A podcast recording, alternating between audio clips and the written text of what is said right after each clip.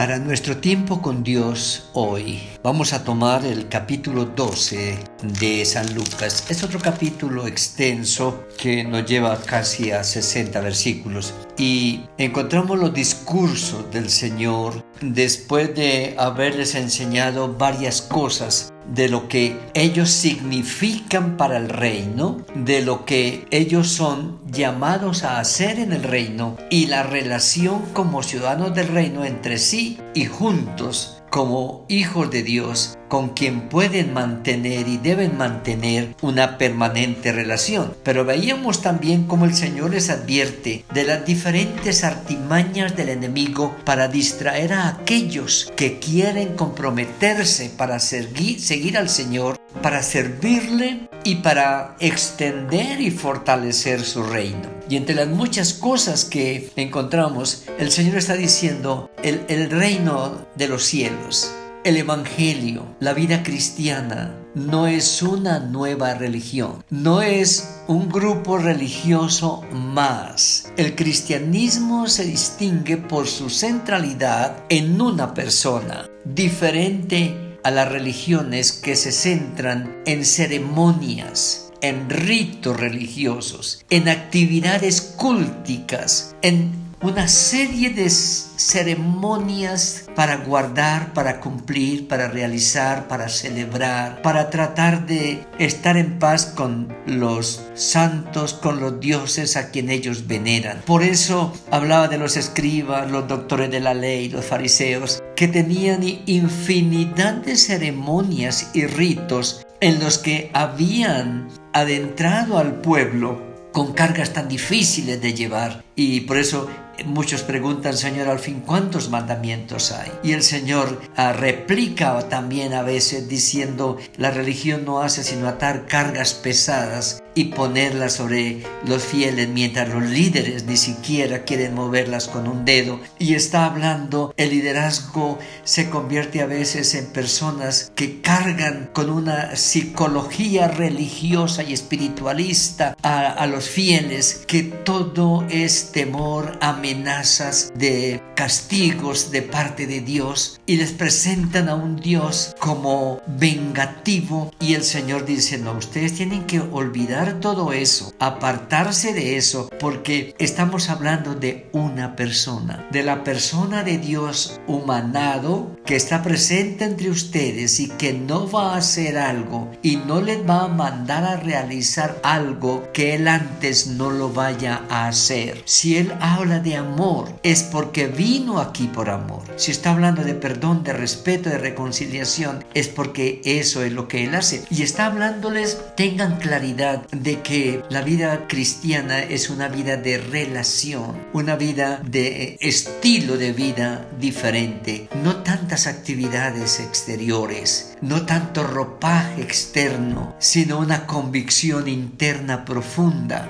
decidida, seria, una decisión interna de voluntad, de entrega, de compromiso, de mantener la identidad como hijo de Dios en cualquier lugar y bajo cualquier circunstancia. Por eso les está diciendo, tengan mucho cuidado porque las religiones ah, son capaces de poner cargas y de permearlos y de ah, comprometerlos y cargarlos, pero no están cumpliendo la tarea que tienen que cumplir, versículos 1 al 3. Luego está diciendo, aún la persecución viene para convertirse en un ataque al reino para desalentar alentarlos, dividirlos, dispersarlos, crearles confusión. Y Él está hablando, ustedes son llamados a la fidelidad de aquel que ha sido fiel con ustedes, a su palabra y a sus promesas, versículos 8 al 12. Y el, el versículo 13 está hablando de en el reino de Dios también pueden haber personas que económicamente tengan bendición. No tienen que estar pensando que el reino de Dios es un reino pobre, porque es el reino más rico y más completo que tiene todos los recursos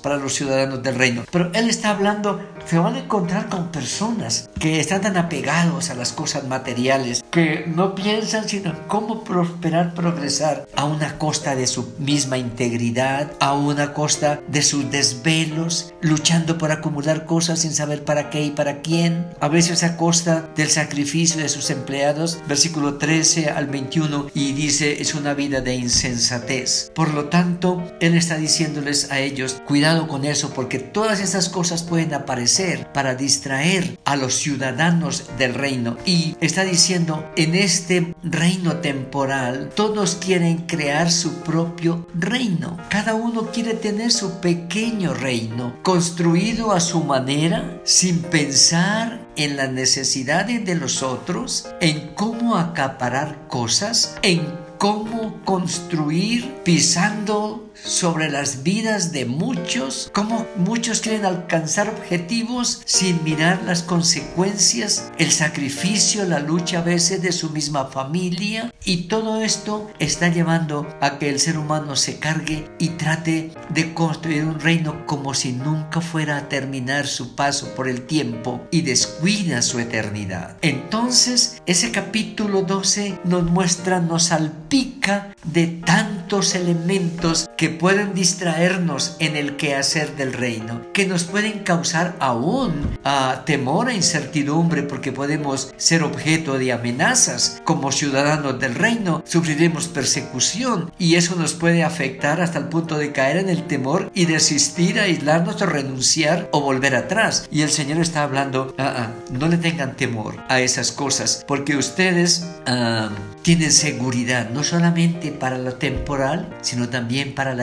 eterno, hasta el punto de que no somos de acá. Y aquí terminaremos nuestra temporada como algunos tranquilos en sus camas, en sus casas, otros en circunstancias mucho más dolorosas, pero eso no es lo importante. Lo importante es la vida en abundancia que Él ha planeado para nosotros después de esta nuestra corta temporada en el tiempo, en la historia, por lo que hoy somos llamados a mirar nuestro caminar con Dios, nuestro tiempo con Dios y también ser consciente de los distractores que el enemigo nos presenta. Nos distrae económicamente, nos distrae afectivamente, nos distrae relacionalmente nos distrae laboralmente, nos distrae académicamente y aún nos distrae a veces en las relaciones como hermanos. Seamos conscientes de que todo eso puede pasar, pero seamos conscientes que el Señor del reino a quien seguimos, quien es nuestro Señor y nuestro Salvador, no nos va a fallar y siempre nos llevará de bendición